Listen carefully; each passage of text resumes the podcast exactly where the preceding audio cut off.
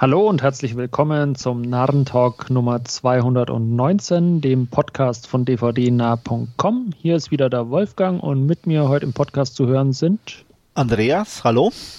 Und Stefan ist auch hier. Hi. Ja, und wir starten wieder direkt äh, mit unseren Trailern und Stefan hat uns hier äh, sechs Stück ausgesucht und der erste Trailer Shotgun Wedding mit Jennifer Lopez. Stefan. Äh, lass ich aus. ähm, hat, hat, mich null angesprochen. Also okay. ich mag Jennifer Lopez ganz punktuell, sagen wir es mal so, mehr so die früheren Rollen damals, U-Turn, Out of Sight und so. Ah, Made, Made, in Manhattan oder wie der hieß. Ja, also nicht, nicht mal den so richtig. Das, das war mir auch schon. Eher so die etwas anderen Filme. Ja. Ähm, aber nichtsdestotrotz, irgendwie, der hat mich nicht angesprochen. Also weder vom Humor her noch von äh, dieser Action, die zu sehen war und so. Also ähm, sie, sie bringt ja auch bald irgendwie so einen Netflix-Action-Thriller raus, der sah deutlich besser aus, aber Shotgun Wedding, äh, ich dachte, das wäre das, das ich dachte, so. ja, ich, ich dachte, das wäre das Ding gewesen. Ich hatte da nur mal gesehen, da kommt was von Lopez irgendwie wieder und da dachte ich jetzt, das wäre das. Okay, das ist also noch ja, die, die, die, die ist, glaube ich, gerade ziemlich umtriebig, weil auf Netflix kam auch vor ein paar Monaten kam einer mit Owen Wilson, wo sie halt auch irgendwie so ein äh, ja, äh, Popstar spielt, der dann äh, oder die dann kurz vor der Trauung von ihrem Popstar-Freund betrogen wird und dann irgendwie halt einen 0815-Lehrer heiratet, so ganz spontan, der dann Owen Wilson ist und bla bla bla und ja, viel Schmalz und ja, aber sie, sie ist scheinbar ziemlich umtriebig, gerade filmisch. Okay.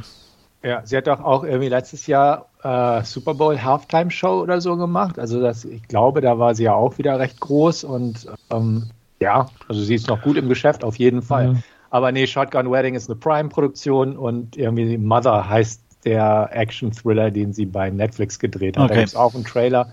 Der, der sah cool aus, absolut. Aber na, Shotgun Wedding, es ist einfach nicht meins. Also, nee, ich mag den Humor nicht, ich mag diese Art von Film nicht. Ich kann, das ist so, ich weiß, also einfach nicht nichts für mich. Also. Diese Was? Romantic Action Comedies konnte ich noch nie leiden. Ja, ich werde da aber sicherlich mal reinschauen. Ähm, ich fand, fand den ganz unterhaltsam. Ich habe mir auch kürzlich ähm, The Lost City angeschaut mit, mit Sandra Bullock und Channing Tatum. Das ist auch so ein mhm.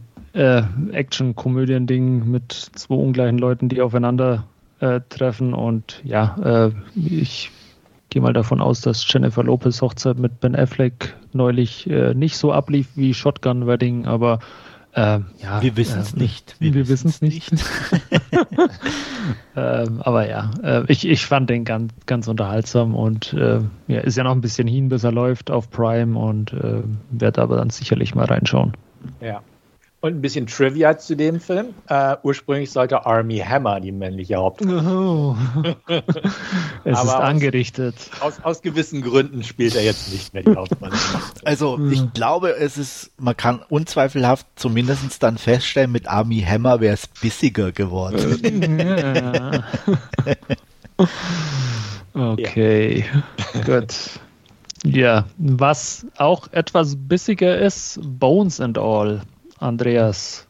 Ja, äh, ich habe ja im Vorfeld schon, bevor wir gestartet haben, äh, hat Stefan ja einen neuen Trailer gepostet. Den habe ich angefangen und habe ihn dann abgebrochen, habe gesagt, ich werde mir den nicht gucken. Ähm, ganz einfach, weil mir schon wieder da viel zu viel erzählt wird und viel zu viel gezeigt wird. Ich mochte den äh, ersten Official Trailer, der released wurde mit Leonard Cohens äh, Musikstück äh, wesentlich mehr, mhm. äh, der einfach so eine nur die Grundstimmung transportiert mit einem mit einer groben Ahnung, um was es geht. Den neuen Trailer habe ich deswegen gleich geskippt. Also wie gesagt, die ersten äh, den Anfang angeguckt, aber da wurde mir schon wieder so mhm. viel gequatscht und erzählt von der Story selber, dass ich gesagt habe, nein, an der Stelle breche ich ab. Aber ähm, im Umkehrschluss kann ich dazu sagen, dass ich den Film sicherlich gucken werde. Ja, werde ich auch. Also man hätte ja perfekte Überleitung mit Army Hammer nehmen können. Ja. Weil, ne? Timothy Chalamet und so. Manche wissen, worüber wir jetzt reden. Aber ähm, ich muss auch sagen, Bones in All, mir gefiel der Trailer oder der Teaser-Trailer mit Leonard Cohen auch deutlich besser. Ähm, der andere, der neuere, der etwas Extended Trailer. Ähm, verrät natürlich ein bisschen mehr, wo es inhaltlich lang geht. Ähm, fand ich auch nicht verkehrt. Ähm, jetzt habe ich eine etwas bessere Vorstellung, was das für ein Film sein wird. Hat mein Interesse in keiner Weise irgendwie negativ beeinflusst und ähm, ich freue mich auch. Und ich mochte auch das Suspiria Remake von dem Regisseur, das er als letztes gedreht hat. Und ja. jetzt freue ich mich einfach auf einen sehr stimmungsvollen Film, der hoffentlich werden wird. Ähm, bin gespannt, bleibt auf jeden Fall fest auf meiner Liste stehen. Ja, ich habe nur den äh, etwas längeren, ausführlichen Trailer gesehen. Mir fehlt quasi der äh, äh, andere. Äh, vielleicht muss ich da noch mal reinschauen. Ja, ähm, den kannst du, also der, wie gesagt, da wird nicht da, mehr verraten, oder eher, eher im Gegenteil. Nicht, genau. genau, einfach, ja. aber der hat einfach eine super ja. Stimmung, ist für mich so ein kleines Kunstwerk in Anführungsstrichen für mhm. sich schon ein bisschen mit, mit der Musikuntermalung und wie er, wie er einfach geschnitten ist und alles. Ja. Ähm, muss ich jetzt sagen, ich fand, fand den optisch durchaus äh, äh, ansprechend. Mich hat jetzt aber das äh, Thema nicht so wirklich, ähm, ist nicht so wirklich meines und äh, da muss ich dann erstmal schauen, äh, ob der bei mir dann irgendwann mal über die Leinwand flimmert. Ähm, ich bin da also nicht so ganz, ganz so äh, euphorisch und voller Vorfreude wie ihr, sondern äh, et etwas gedämpfter. Also könnte durchaus ganz äh, brauchbar werden, aber äh, das Thema sagt mir halt nicht so ganz zu. Ja. Nee, also vis visuell ist es halt schon echt äh, ja. ziemlich gut. Und aber das ist ja auch bekannt, dass mein ja. äh, Luca Guadagnino oder wie man ihn auch aussprechen möchte, ist ja schon visuell ganz, ganz gut unterwegs. Wie gesagt, Suspiria äh, sah optisch schon auch verdammt gut aus. Ähm, hat mir gut gefallen. Er hat mich nicht ganz überzeugt, war storymäßig so als Remake, hat er mich nicht ganz gepackt. Ähm, aber da hatte ich auch dreieinhalb von fünf vergeben. Ähm, mhm. Call Me By Your Name, weiß nicht, ob ihr den gesehen habt. Ich habe den noch nicht gesehen, muss ich okay. sagen. Okay, also ich ist ja eigentlich auch ein romantischer Film in Anführungsstrichen, äh, die ich ja in der Regel nicht so mag, aber der war halt äh, ja lustigerweise auch mit Army Hammer. also er verfolgt uns heute etwas. Ja, da hat einer angebissen. Ja, da hat einer angebissen, definitiv. Und ähm, ja, den fand ich auch einfach visuell und insgesamt darstellerisch schon ziemlich gut und ähm, hatte dem, glaube ich, auch vier von fünf Sternen gegeben. Und ähm, ja, wie gesagt, das bei einem Genre, das mir nicht so zusagt, ähm, ja, war das schon ganz nett. Ähm, auch gesehen hatte ich A Bigger Splash äh, mit Tilda Swinton und Ralph Fiennes und äh, ich glaube und Dakota Johnson, genau, die auch bei Suspiria ja die mhm. Hauptrolle gespielt hatte. Ähm, der hat mich nicht so begeistert. Also äh, das war nicht so meins von, von Art Film, wobei der auch ähm, super Kritiken bekommt und alles, aber der hat mich irgendwie er ist nicht schlecht so irgendwie, aber der hat mich nicht irgendwie gepackt, so von, von der Story mhm. her und allem. Also von daher definitiv ein guter Regisseur und da bin ich auf Bones and All definitiv neugierig. Gut. Ähm, was mich eher gepackt hat, war Stars at Noon, äh, mal wieder eine A24-Produktion oder, oder zumindest im Verleih von A24.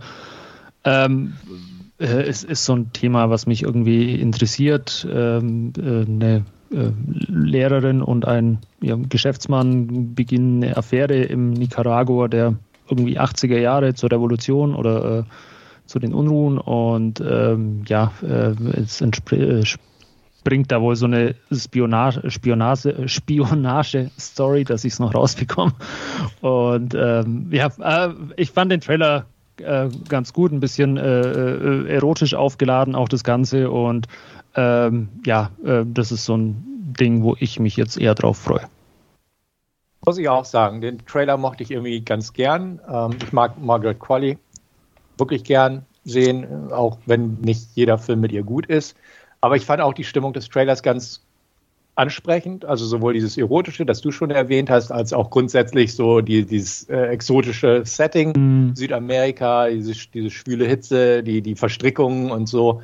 Ähm, ja, hat mich auch angesprochen. Werde ich mir auch gern angucken, wenn der irgendwo verfügbar ist. Ähm, Weiß jetzt nicht, ob der letztendlich wirklich überzeugend ist als Gesamtfilm, aber vom Trailer her Ja. hat es mich neugierig gemacht und da Ja, wir, wir, wir, wir hatten da irgendwo, ach, mir fällt der Name nicht mehr ein, den hatten wir im Podcast besprochen, auch so ein, so ein Rohrkrepierer war das, der auch irgendwie in, in Südamerika so, so eine Spionage, Spionage, sorry, äh, ah, mir fällt der Name nicht, war der, war der nicht mit Ben Affleck sogar in irgendeiner Nebenrolle? Ja, dieses Triple. Frontier oder so. Nee, nee, nicht den, irgend, irgendwas anderes. Ah, mir fällt der Name nicht ein. Vielleicht Okay. ich äh, mal nachschauen. Aber ähm, der, der ging ja irgendwie total nach hinten los. Aber das sah, sah jetzt bei äh, äh, Stars at Noon sah der Trailer schon, schon deutlich besser aus jetzt auch.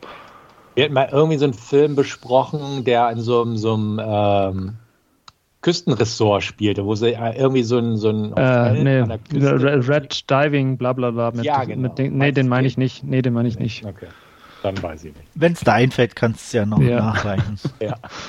Ähm, also mich hat der nicht gepackt, bin ich ganz ehrlich. Ähm, ich weiß es nicht. Ich fand es eher so ein bisschen so Hoch, Hochglanzlangeweile, die da ablief. Ähm, Margaret Qualley ist nett, ja. Ähm, Habe ich auch schon ein, zwei Sachen mit ihr gesehen, ähm, die, die ganz okay waren. Ähm, sie war ja, glaube ich, bei Once Upon a Time in Hollywood mit dabei und bei Nice Guys, soweit ich mich erinnere. Ähm, aber der Film selber oder der Trailer hier jetzt, ähm, nee, ich weiß nicht. Also ich, ich fand die männlichen Darsteller sehr belanglos. Also auch in ihren Darstellungskünsten laut vom Trailer her. Ähm, deswegen, nee. Ich mag, also Claire Denis ist die Regisseurin, Mhm. ähm, die ja schon einiges an Filmen gemacht hat, aber gesehen habe ich tatsächlich nur einen Film von ihr und das war High Life. ähm, vor kurzem, also was heißt vor kurzem, der jetzt noch nicht so alt ist, glaube ich 2019 oder 18. Äh, ich weiß nicht, ob ihr den gesehen habt mit Robert Pattinson und Nee, Mia Goth. nicht geguckt. Nee. Genau, der hat mir gut gefallen von der Optik her, aber es war halt auch eine Story, die mich ein bisschen interessiert hat, so mit, mit auch, auch Science Fiction und so. Da bin ich halt eher dabei.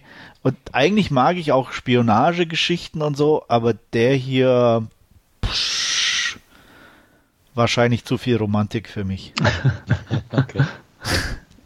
Und ich meinte übrigens The Last Thing He Wanted äh, mit äh, Anne Hathaway und in der Tat äh, Ben Affleck hat man Ausgabe 180 besprochen.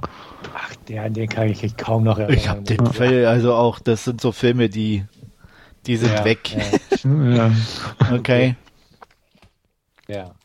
ja, ist, ist schon eine Zeit lang her. Ja, aber ich, Ja, das ich, ist könnte, ich könnte dir jetzt nicht mal mehr sagen, um was es da Kiste- ging. ja. Ja, ich Ja, habe ja. da äh, auch Grob- primär, grob erinnere ich mich. primär nur die Location und, und äh, so ein bisschen im Hinterkopf und das ist eben auch so eine. Kann das sein, dass ich in der Ausgabe nicht dabei war? Ich glaube, du warst dabei. Du warst da dabei. So ein richtig Ja. belangloser Film. Ich erinnere mich, glaube ich, nur an Anne Hathaways Todesszene, weil Aber schlecht Ich habe den auch, auch nicht markiert als gesehen, komischerweise. Okay, Also du warst bei, bei der Ausgabe warst du definitiv dabei, ob da jetzt, äh, ob du den aber ob ich Film den vielleicht mal, weil ich weiß, Kann- Kannst du ja reinhören. Aus, irgendwas- Ausgabe ja, ja. 180.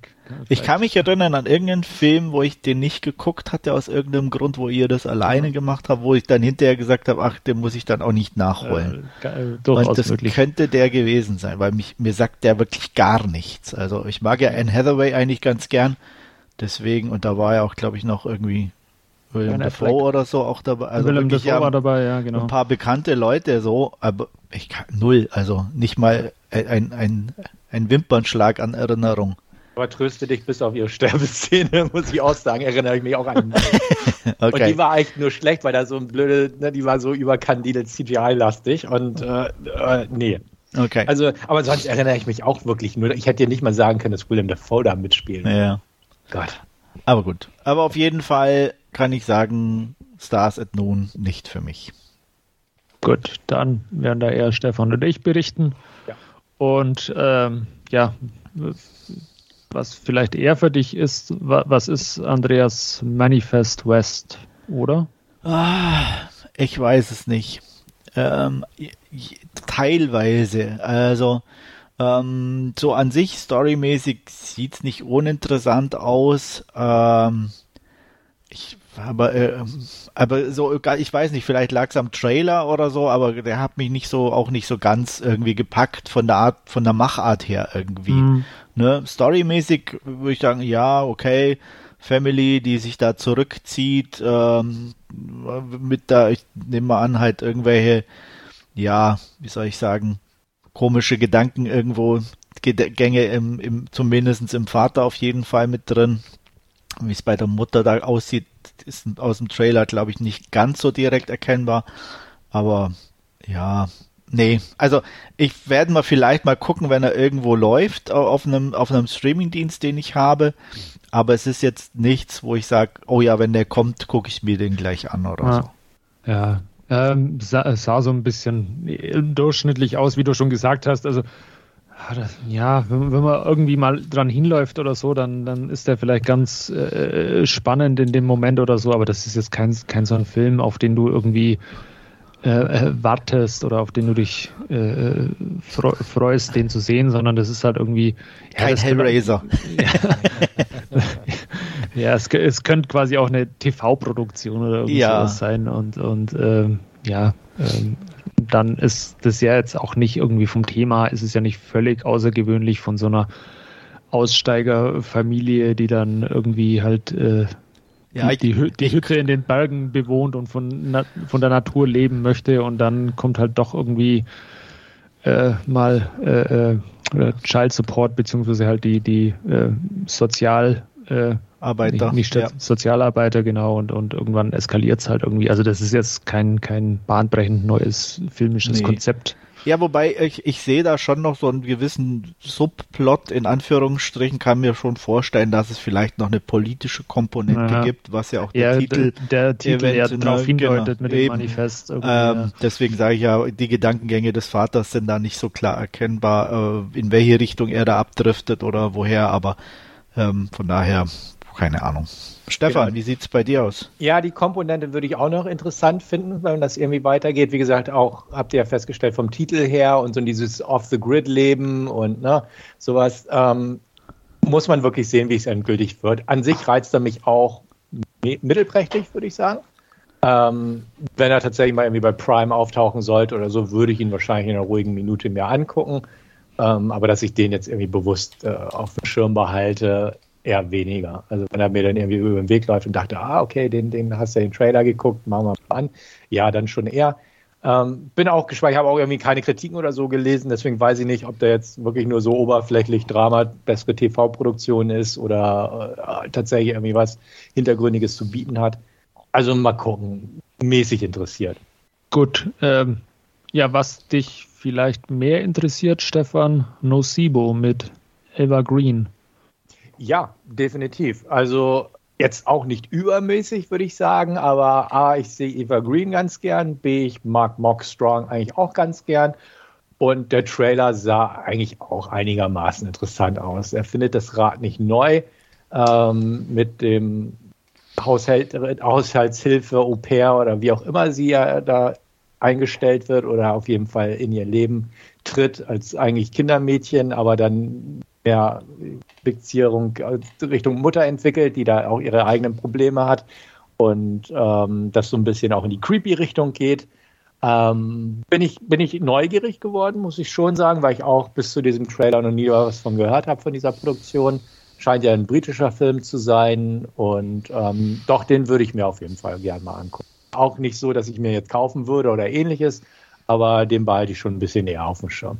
Ja, ich bin noch ein bisschen unschlüssig. Ich, mir geht's wie dir. Ich mag Eva Green. Ich finde Mark Strong auch eigentlich immer so ein likable Character, sage ich jetzt mal, der, den man immer gut gucken kann. Aber so von der, auch hier so die Story ist so leidlich interessant für mich. Deswegen kann ich mir vorstellen, den irgendwann zu gucken. Ähm, optisch sieht er auch brauchbar aus, ähm, definitiv. Also ja, wobei ja, also ich weiß nicht, effektemäßig, keine Ahnung. Mal gucken.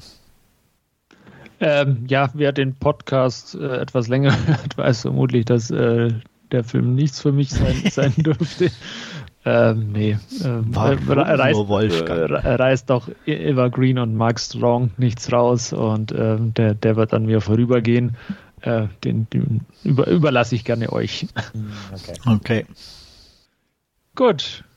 Ja, dann letzter Trailer, Violent Night. Ähm, ja, äh, ganz, ganz unterhaltsam. Äh, Weihnachts-Action mit äh, Nikolaus oder Santa Claus himself, äh, der in einen, ja, durch den Kamin mitten in einem Überfall oder einer äh, äh, äh, Erpressung landet, wo eine ja, wohl sehr betuchte Familie in ihrem Landhaus mit einem Safe voller Geld gerade ausgenommen wird und ähm, ja, David Harbour als, als Santa Claus quasi dazwischen äh, geht. Äh, sah, sah, auch ganz nett aus, muss ich sagen. Von, von der Action auch äh, sehr ja, deftig. dann hält sich Santa Claus nicht zurück und äh, ja, könnte so ein, so, so ein äh, etwas alternativer Weihnachtsfilm werden.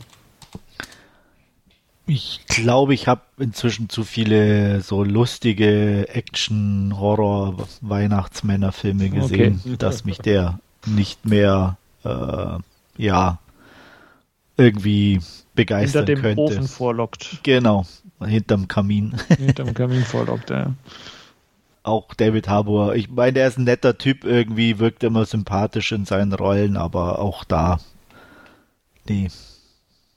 Ja, ich bin da auch zwiegespalten. Also so, so wirklich umgehauen hat es mich auch nicht. So dieses ganze Santa Claus und Witze über Rentiere und so, ja. Mhm. Ähm, nichtsdestotrotz würde ich sagen, falls der irgendwie verfügbar ist und man, man Lust drauf hat, könnte es hoffentlich eine kurzweilige Angelegenheit werden. Wir wissen ja alle, stirbt langsam ist ein Weihnachtsklassiker und das hat jetzt ja. so ein bisschen nochmal eine echte Weihnachtsfigur und auch so dieses stirbt langsam eskes Szenario. Ähm, ja, auch der Regisseur, der geht. Also ne, manche waren okay von ihm, manche waren nicht so okay von ihm. Ähm, dadurch weiß man so ein bisschen, was man geboten bekommt. Äh, Hänsel und Gretel, Witch Hunter war ja auch ein, den wir, glaube ich, mal besprochen hatten. Ja. Irgendwie. Genau. Aber so, ja, es, es könnte einfach so ein, so ein Hirn ausschalten, kurzweiliger Spaß werden, aber ich prinzipiell gebe ich Andreas auch ein bisschen recht. Äh, solche Filme kennt man jetzt auch schon ja. so ein bisschen, wo irgendeine Figur genommen wird, die eigentlich nicht so in so ein Szenario reinpasst. Ja. Also gab es ja jetzt äh, kürzlich mit Mel Gibson oder diese, oh, wie, wie hießen die? Diese Fatman oder so? Oder Fatman, genau. Und dann ja. natürlich Billy Bob Thornton als, als Bad Center. Irgendwie war jetzt gut weniger Action, aber ja. Ähm, ja. Genau, also es gibt so grundsätzlich diese Art von Film, ja. wo man einfach so zwei Sachen zusammengemischt hat. Ähm, gibt es einfach schon ein paar von. Wie gesagt, ich habe die Hoffnung einfach, dass so ein Film, den man sich irgendwie mal angucken kann und sagt, okay, alles klar, 90 Minuten ging schnell vorbei, man hat ein paar nette, doofe Sprüche gehabt, bisschen Action, ein bisschen Gewalt, ein bisschen schräger Humor. Okay, schnell wieder vergessen, so ungefähr. Das, das ist noch die Hoffnung, aber ja. Mal gucken. Ähm, es spielt übrigens auch Alexis Lauder mit, äh, die wir in Cop Shop damals auch äh, äh, schon lobend erwähnt hatten, als wir den besprochen haben von, von Joe Carnahan, wo sie diese taffe ähm, Polizistin mhm äh, mit, mit den kurzgeschorenen Haaren spielt. Ähm, die wird in äh, ähm, Violent Night auch zu sehen sein. Okay. Ja, ist jetzt trotzdem kein Grund für mich. Ja, ja sie, sie, ist keine Margaret Qualley, die mich dazu bringen könnte. ja gut, Margaret Qualley bringt mich auch nicht dazu. Ich weiß, okay, das, das wissen wir. Aber wer aber, unsere Meinung aber. zu Cop Shop hören möchte, Ausgabe Nummer 208, ähm, heute viele ja. Querverweise, ne? Ja. Ja, es ist langsam auch eine ganz äh, ordentliche Sammlung, wo man ein bisschen drauf zurückgreifen kann. Definitiv. ja, ähm, sonst noch was zu Violent Night? Nein. Oder zu, zu unseren sonstigen Trailern? Dann gehen wir weiter zu unserem Last Scene und ähm, Stefan war kürzlich mal wieder im Kino. Genau, gestern Abend, um genau zu sein, da habe ich mir Smile angeguckt. Ähm, ich habe vor kurzem bei uns im Forum auch eine Kritik zu einem Kurzfilm geschrieben. Ähm, Laura Hasn't Slept hieß der. Und ähm, Smile ist jetzt quasi die Langfassung dieses Kurzfilms, baut so ein bisschen drauf auf.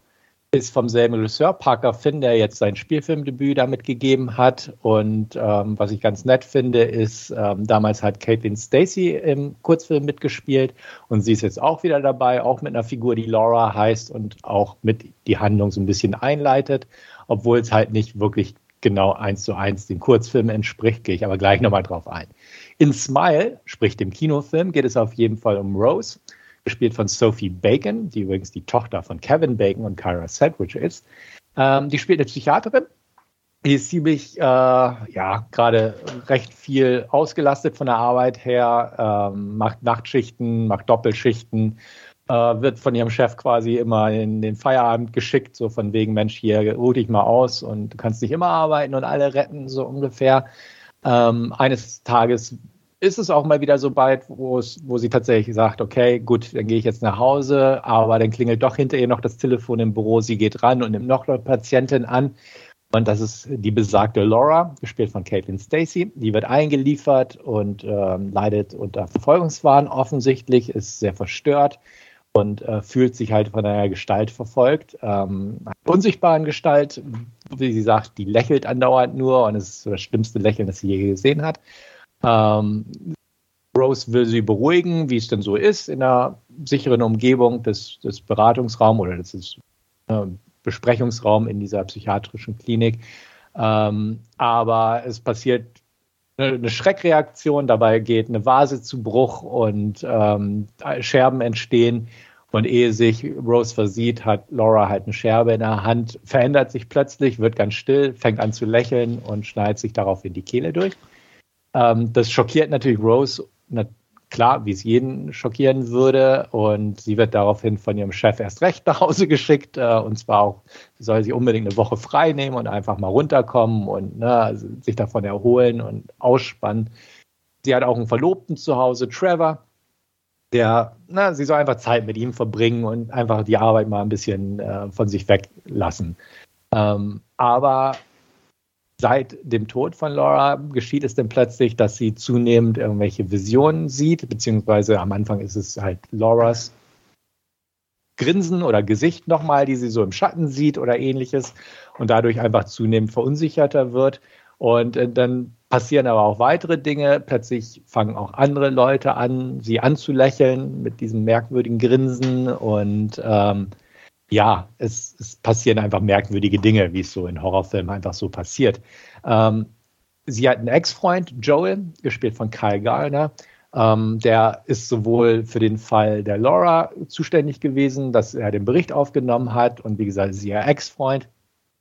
Äh, an den wendet sie sich so ein bisschen mit, mit Hilfe oder um Hilfe, um Recherchen anstellen zu lassen über die Polizeidatenbank, weil sie irgendwie rauskriegt, dass da auch Leute im Vorfeld schon in ähnlicher Weise betroffen waren. Und es stellt sich heraus, dass es halt eine Ereigniskette ist, dass immer irgendwie es einen Selbstmord gab und dann quasi eine Woche später irgendwas mit einer Person geschehen ist, die ähm, Zeuge dieses Selbstmords war. Und sie glaubten jetzt natürlich, dass sie die nächste ist, die in dieser Kette feststeckt, dass es irgendwas Übernatürliches an sich hat und ja, dass sie nicht mehr lange zu leben hat, weil irgendeine Entität, sage ich mal, sie verfolgt und hinraffen wird. Ja, so viel zur Handlung von Smile. Ähm, bedient sich natürlich, wer so die Inhaltsangabe gehört hat und, und kennt, äh, an solchen Fluchfilmen, sage ich mal, wie The Grudge, The Ring oder It Follows. Und das äh, relativ auffällig, ähm, was jetzt nicht so verkehrt ist, meiner Meinung nach, macht das Ganze aber schon ein bisschen konventionell, weil das Schema einfach bekannt ist. Mir ist auch irgendwie beim Sichten des Films aufgefallen, dass es dem Regisseur auch wohlbewusst gewesen sein muss. Der hat auch das Drehbuch geschrieben. Es gibt eine, Szene, die, die ich als direkte Hommage an das Ring Remake bezeichnen möchte. Da gibt es so eine, wer den Film kennt, Wegblendszene zu einem Wandschrank mit einer bestimmten Figur da drin oder einer bestimmten Person, um zu sehen, was aus ihr geworden ist. Und quasi eine sehr, sehr ähnliche Szene gibt es auch hier. Also ich nehme ganz stark an, dass es kein Zufall war, sondern so ein Mini-Easter Egg in dem Sinne. Ähm, dementsprechend ist alles wohl bewusst. Ähm, was mal trotzdem zu einem wirklich sehenswerten Film meiner Meinung nach macht, ist einfach der Umgang damit. Ähm, der Film ist creepy auf jeden Fall. Ähm, er behandelt auch ein paar interessante Themen, nämlich ähm, ja einfach seelische Störungen, ähm, Trauma und ähnliches. Relativ ordentlich. Ja, natürlich ist manches oberflächlich. Hey, wir sind in einem Horrorfilm, da kann man nicht wirklich in die Tiefe gehen. Beziehungsweise würde auch die Zielgruppe jetzt irgendwie nicht wahrscheinlich so toll finden, wenn man da in die Tiefe gehen würde. Nichtsdestotrotz ist es gut mit eingearbeitet worden, denn äh, Rose hatte früher auch ähm, eine Mutter, die ebenfalls Selbstmord begangen hat, hat nichts mit dem Fluch zu tun, aber dadurch ist sie auch traumatisiert. Das hatte sie auch bewegt dazu, Psychologin zu werden. Und ähm, das spielt alles mit rein. Auch die Betrachtung von Leuten, die einfach an Verfolgungswahn oder ähnliche Sachen leiden, ähm, was es ja auch wirklich gibt. Ähm, so die Betrachtung von außen, wie andere Leute mit ihnen umgehen, wie sie sich fühlen und so. Das wird eigentlich relativ ordentlich in dem Film rübergebracht. Und das fand ich ganz gut. Ähm, zudem ist der Film äh, herrlich fies in bestimmten Momenten, ähm, einfach von der Art her. Er hat eine 16er gekriegt, also er ist jetzt nicht übermäßig brutal, er hat ein paar fiese Szenen drin, aber so von der Art, wie bestimmte Szenen arrangiert werden, ist es schön fies. Und ähm, er hat eine Menge Jumpscares drin, ähm, was ich gar nicht negativ sehen möchte, weil die relativ gut hergeleitet werden. Also die sind nicht dieser billigen Art, sondern die sind überwiegend wirklich gut hergeleitete ähm, durch lange Einstellungen, durch kreative Einstellungen. Ähm, manche sind unerwartet, manche sind erwartet, manche werden so herausgezögert, dass man einfach sagt, ey, bringt es endlich hinter euch. Ähm, sie funktionieren gut und das, das ist einfach der, äh, sag ich mal, dem Talent des Regisseurs zu verdanken, muss ich sagen, weil der hat ein paar sehr schöne Sachen mit eingebaut. Es gibt ein paar coole Kameraeinstellungen ähm, die wirklich schön funktionieren, die sich Zeit lassen. Ähm, es gibt Kameraeinstellungen, wo die Kamera auf dem Kopf steht, auch bei Naturaufnahmen und einfach so so ein ungemütliches Gefühl erzeugt, dadurch ohne jetzt aufdringlich zu wirken. Die Sache mit dem Grinsen ist auch nicht überreizt, was auch gut ist. Es gab ja diesen Blumhouse-Film Truth or Dare, wo es auch so ein grotesk verzerrtes Grinsen gab, das aber irgendwie eher unfreiwillig komisch wirkte. Hier funktioniert das gut. Ähm, am Ende geht es ein bisschen in eine Richtung, ähm, die, die so, ja, natürlich in die übernatürliche Art. Äh, klar, wer den, den Kurzfilm sieht oder kennt, weiß ein bisschen, wo es hingeht. Der Kurzfilm war mehr eher so ein Nightmare on Elm Street orientiert, während das hier klar eher The Ring und so ist. Ähm, aber ich sag mal, er ist nicht so subtil oder ähnliches wie It Follows, also er ist schon sehr vordergründig und konventionell in dem Sinne, aber er funktioniert ähnlich gut in den betreffenden Momenten.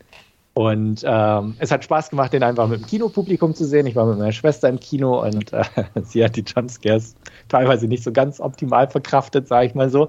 Äh, ist durchaus ganz gut zusammengezuckt und ähnliches, äh, während ich da schon so ein bisschen abgehärtet bin. Aber es, es ist halt ein Film, der gut im Kino funktioniert mit dem entsprechenden Publikum und läuft ja auch gerade ganz gut. Und ich kann den empfehlen. Es ist, wie gesagt, kein neues Genre-Highlight, will ich eben keinster Weise behaupten. Es ist einfach nur gut gemachter und gar nicht mal so dummer Genrefilm im Stil von den genannten Filmen und ist auch gut gespielt. Also Sophie Bacon spielt die Hauptrolle wirklich gut. Ich kannte sie vorher nicht, macht ihre Sache gut. Die Nebenfiguren sind ein bisschen sehr oberflächlich gezeichnet worden, wie es in Horrorfilmen leider so üblich ist. Aber sie trägt den Film mit ihrer Performance sehr gut und man, man erkennt halt auch einfach ihre zunehmende Verunsicherung. Sie ist Psychiaterin, sie versucht das erstmal rational zu denken, dann, dann und Schritt für Schritt kommt sie halt der Sache und sich selbst so ein bisschen äh, reflektierend auf der Spur. Ähm, ich bin zufrieden, wie ihr bestimmt schon rausgehört habt. Ähm, es nicht bereut, ins Kino zu gehen. Und ähm, der Film geht eine Stunde 55 Minuten. Ähm, lässt sich also Zeit ohne je gedehnt zu wirken, muss ich auch sagen. Ähm, man hätte klar ein paar Sachen theoretisch strecken können. Aber es geht ja auch noch darum, rauszufinden, wie diese Kette aufgebaut ist mit, und wie man da eventuell natürlich den Fluch brechen kann. Wie gesagt, alles recht konventionell, aber ich sag mal, er hält einen durchgehend bei Laune, auch als geübten Horrorfilm-Fan. Und ähm, kann ich auf jeden Fall empfehlen. Man muss ihn nicht im Kino gesehen haben, aber es ist ein netter Film, den man sich zu Hause angucken kann, wenn man Dart mag. Ich glaube, für Wolfgang nicht so ganz geeignet, möchte ich sagen. Nee, ähm, um, ich glaube, er war bei Jumpscares raus. Ja, glaube ich auch. Ja, genau. Spä spätestens da war ich raus, aber wir hatten, äh, um den nächsten Querverweis einzubringen, wir hatten den Trailer ja in Ausgabe 215 besprochen und ich glaube, ich habe da schon gesagt, dass der nichts für mich ist. Ja. Und äh, das bestätigt das jetzt quasi dann auch nochmal. Mhm. Andreas, wenn er mal irgendwie auf dem Streaming-Dienst auftaucht? Ja, sicherlich, genau. Also ähm, jetzt nicht kein Pflichtkandidat für mich, aber so ein leichtes Interesse definitiv vorhanden. Ja. Und meine Note will ich natürlich auch nicht schuldig bleiben. Ich gebe denen eine 7 von 10, leichte Tendenz zu knappen 7 von 10, aber auf jeden Fall noch im Bereich der 7 von 10. Denn er ist auch gut gemacht. Also er ist, er ist auch handwerklich gut gemacht. Äh, die Effekte sind recht sparsam eingesetzt, irgendwelche CGI-Effekte und die sind gut. Und wie gesagt, Kamera ist lobend zu erwähnen, der Score ist, ist prima. Und das passt eigentlich alles. Deswegen ähm, wirklich da auf jeden Fall mal die 7 drin. Gebe ab, weil das mein einziges Last Scene für diesmal. Gut, dann danke dafür und äh, Andreas wird weitermachen. Ja, ich habe äh, bei Netflix und Prime gewildert und äh, beginnen will ich mit der Netflix-Produktion äh, Athena. Athena ist ein äh, französischer Spielfilm von Romain Gavras, ähm, der äh, das habe ich dann hinterher festgestellt, dann doch schon ein paar Filme gemacht hat und von denen ich auch sogar ein paar gesehen habe.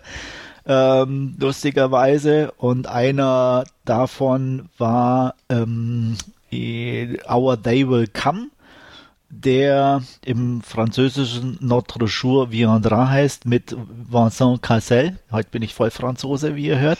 ähm, ja, Vincent Cassel und ähm, den ich sehr mochte. Das, wie gesagt, habe ich erst hinterher festgestellt und war dann äh, positiv überrascht. Ich habe noch einen dritten Film von ihm gesehen, The World is Yours. Den fand ich nur bedingt interessant. Ähm, das war mehr so Komödie, da hatte Isabel Adjani mitgespielt, die man kaum erkannte vor lauter Operationen im Gesicht. Äh, und äh, ja, das war dann auch halt französischer Humor, nicht mein Humor.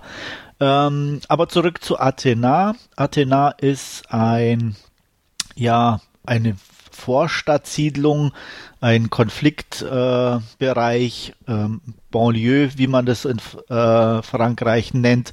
Und ähm, der Name Athena also ist äh, fiktiv, also die gibt's nicht in echt. Ähm, gedreht wurde es aber tatsächlich in, äh, in der Nähe von Paris in einer in einem entsprechenden Viertel.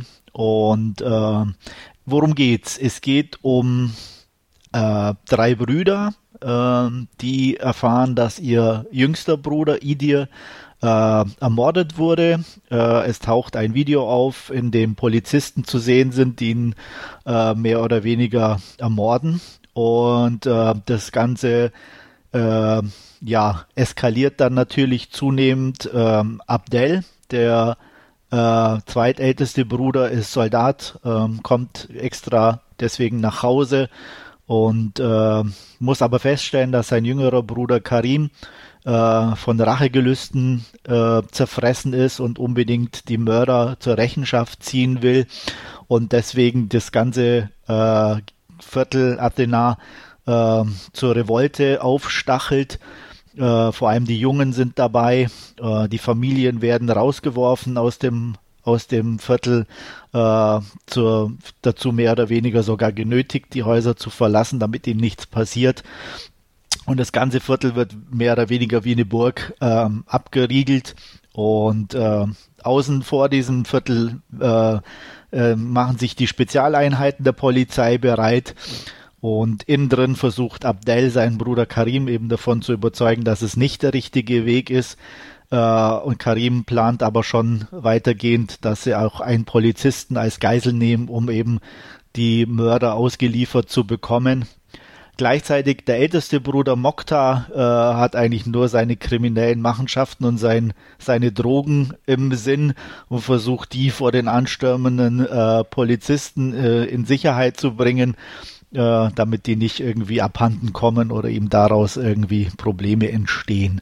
Und in diesem ganzen Spannungsgeflecht, wie gesagt, ähm, spielt das Ganze und äh, kocht zunehmend hoch.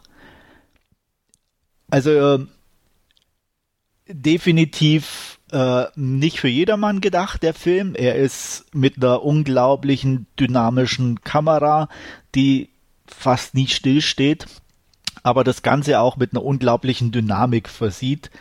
Und ähm, der Beginn, die, die, die Einführungssequenz ist so grandios gemacht. Also ich habe mir die gleich zweimal angeguckt ähm, weil das visuell echt stark gemacht ist und auch von der Musikuntermalung ähm, habe ich gedacht, wow, äh, so kann es weitergehen. Das Niveau kann er nicht ganz halten, weil natürlich dann in dem Viertel selber ähm, es sind halt Betonklötze und da wirkt das Ganze halt dann ein bisschen, also kann man natürlich nicht mehr ganz so beeindruckende Bilder liefern. Die sind immer noch gut genug und transportieren die Geschichte auch gut weiter. Die Charaktere sind alle klasse, ähm, werden auch gut gespielt und ähm, ja, auch die Konflikte der eins der der Brüder untereinander sind wirklich äh, gut gut transportiert und auch so die Entwicklung, ähm, wie das dann auch zu Ende geht, ist echt nachvollziehbar und immer echt extrem ja dynamisch und äh, wird auch nicht nicht langweilig. Ähm, ein bisschen schade war dann ist so ein so ein ja so ein nachgeschobenes Ende in Anführungsstrichen, die dann meiner Meinung nach ein bisschen unnötig war. Muss jeder für sich selber entscheiden, wie er das findet. Ich hätte es besser gefunden, wenn es äh, davor geendet hätte. Ähm, nichtsdestotrotz hatte ich eine sehr gute Zeit mit Athena. Es ist kein perfekter Film. Ähm, ich will jetzt nicht sagen, dass er ein bisschen hängt zwischendurch, aber ähm, manchmal hat man das Gefühl, es ist ein bisschen zu viel Rumgerenne und ähm, das hätte man vielleicht mit einem ich weiß nicht, ob es ein bisschen kürzere Laufzeit geholfen hätte, er ist 97 Minuten lang, aber insgesamt trotzdem äh, meiner Meinung nach schon ein Film, den man gesehen haben sollte. Und von mir gibt es sehr gute 7 von 10 oder sehr gute 3,5 von 5 Sterne dafür. Interesse? Ja. ja klingt, klingt, durchaus äh, ganz spannend. Wir hatten den ja auch als, als Kandidat für die diese dies, äh, diese Ausgabe äh, zu besprechen. Ja. Ähm, haben uns dann aber auch für was anderes entschieden. Ähm, aber ich habe den definitiv auf meiner Liste und ähm, ja, äh, die Franzosen können es ja durchaus dann auch so, ja, diese, diese genau. sozialkritischen Filme irgendwie da in, ja, und es ist ja auch Vororten genau, ja. zu drehen. Also das ist ja durchaus ähm, ja, äh, ja. Klingt, klingt ganz vielversprechend. Also ich ja, würde auch behaupten, für dich ist es eher was als für Stefan. Ja, verdammt. Also, äh, ich wollte gerade sagen, da habe ich durchaus Interesse dran. Weil ja, äh, äh also gelesen habe, dass der gut sein soll. Ich hatte auch viel Lob für die Anfangssequenz, die du ja auch lobend erwähnt hast. Ja. Gehört.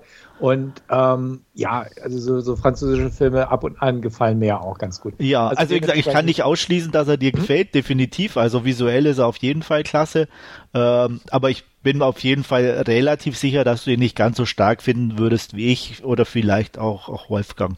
Okay, äh, aber da lege ich gern mal meine Meinung nach, weil den, den werde ich mir bestimmt mal angucken. Ja, gerne. Also, wie gesagt, ähm, darstellerisch ist echt ähm, vor allem der ähm, mittlere Bruder äh, Karim, der spielt echt gut, also dem nimmt man das gut ab.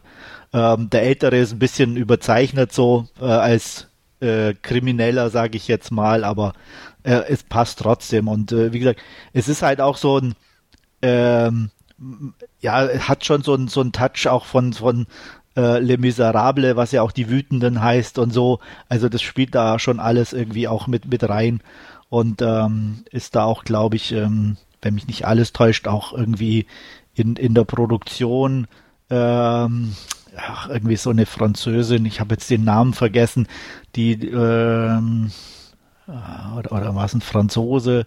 Auf jeden Fall auch irgendjemand, der mit irgendwie mit mit Les Miserables was zu tun hatte, der ist da auch beteiligt oder die und ähm, deswegen ja kommt es dann auch ganz gut zum Tragen und ähm, optisch definitiv sehenswert.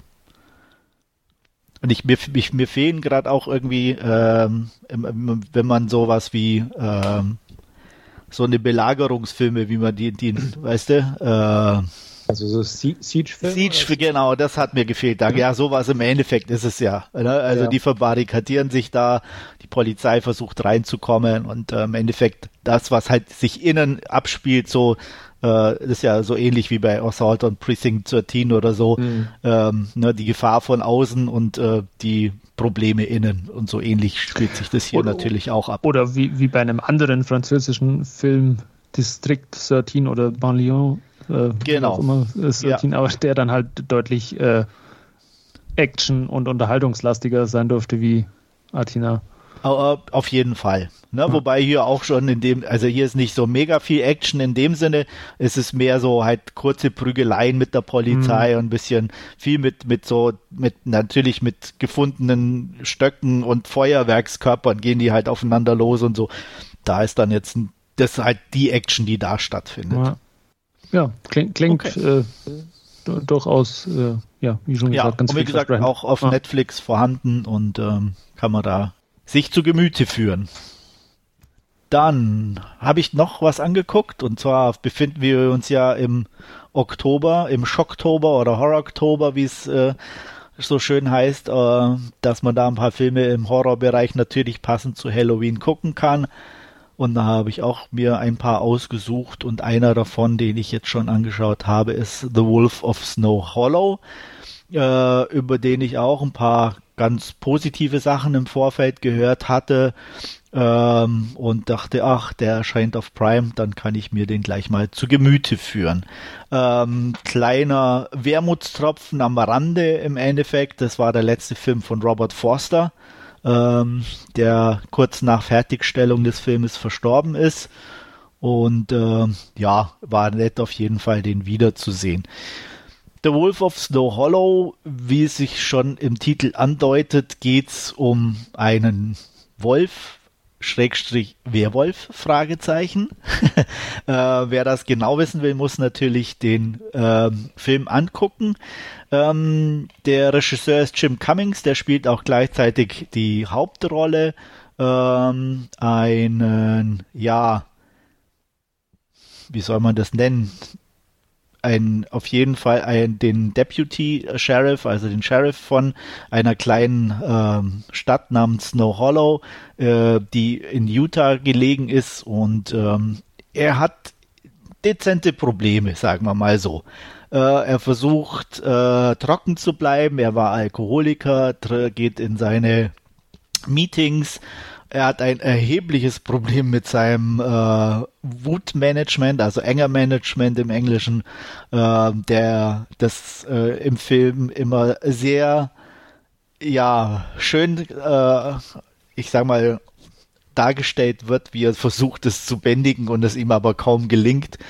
Ähm, eines Tages findet man eine Leiche und äh, auf die Frage des Sheriffs an den Gerichtsmediziner, ob die äh, das Mädchen oder die Frau vergewaltigt wurde, äh, kommt als Antwort nur, äh, wenn er die entsprechenden Teile findet, kann er ihm sagen, ob das war oder nicht.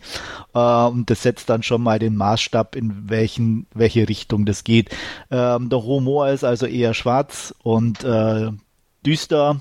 Äh, trotzdem ist es ein sehr heller Film. Äh, es ist alles spielt in einer Snow Hollow natürlich im Schnee und ähm, das bleibt auch nicht die einzige Leiche und bei den anderen Leichen fehlen dann aber auch immer wieder andere Teile. Es bleibt dann auch nicht auf Frauen beschränkt, sondern auch äh, männliche äh, Einwohner verschwinden und John Marshall gerät also immer mehr in Bedrängnis, den endlich mal den Mörder zu finden. Dazu kommt, dass immer mehr äh, Menschen davon überzeugt sind, dass ein Werwolf sein Unwesen treibt und er daran festhält, dass es einfach keine Werwölfe gibt und er unbedingt diesen Mörder finden muss. Das Ganze garniert wird dann noch durch eine Tochter, die ihn nicht wirklich mag, äh, eine Ex-Frau, die ihm ständig äh, im Nacken sitzt ähm, und sein Vater, der eben gespielt wird von äh, Robert Forster, eigentlich in der Rente äh, als Sheriff, aber immer noch äh, auch in seinem, ich sage mal, äh, im Gefühl, ihm alles sagen und erklären zu müssen, äh, hat er also dezente Probleme, nicht nur aufzustehen, sondern auch den Tag zu überstehen. Der Film steht und fällt mit dem mit, mit dem Ton, den er vorgibt und wer sich darauf irgendwie nicht einlässt oder mit dem nichts anfangen kann, wird wahrscheinlich an dem Film nicht so viel Freude haben, weil die Story an sich ist eher, ja, nicht langweilig, aber halt altbekannt und äh, bietet auch über die Laufzeit nicht wirklich große Überraschungen.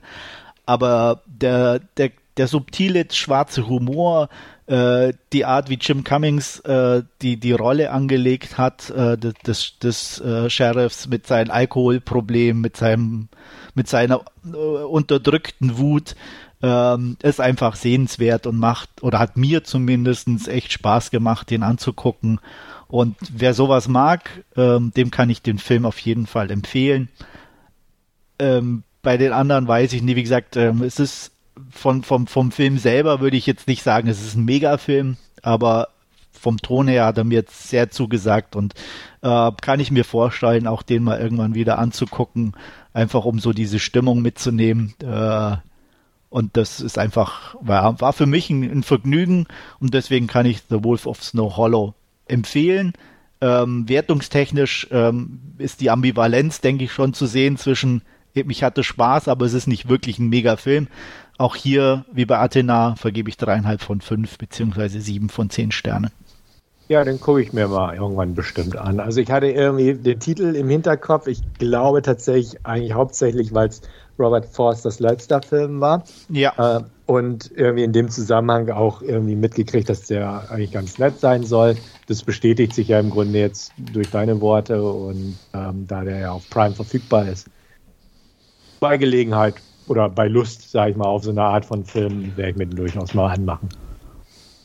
Ich werde da sicherlich auch mal reinschauen. Ähm, klingt ja durchaus äh, interessant. Sch schwarzer Humor kann ich auch ja. was mit anfangen und ja. Ähm, all, allzu lang ging er ja nicht. Und nee, der war irgendwie dann, so knapp über 80 Minuten, glaube ich. Ja, dann, äh, ja, werde ich äh, sicherlich auch mal reinschauen. Ja, und ähm, wie gesagt, ähm, man sollte ihn auf jeden Fall im Englischen angucken, natürlich. Ähm, ähm, anders ähm, kann ich mir jetzt nicht vorstellen, dass der funktioniert. Ähm, ja. Auf jeden Fall viel Spaß.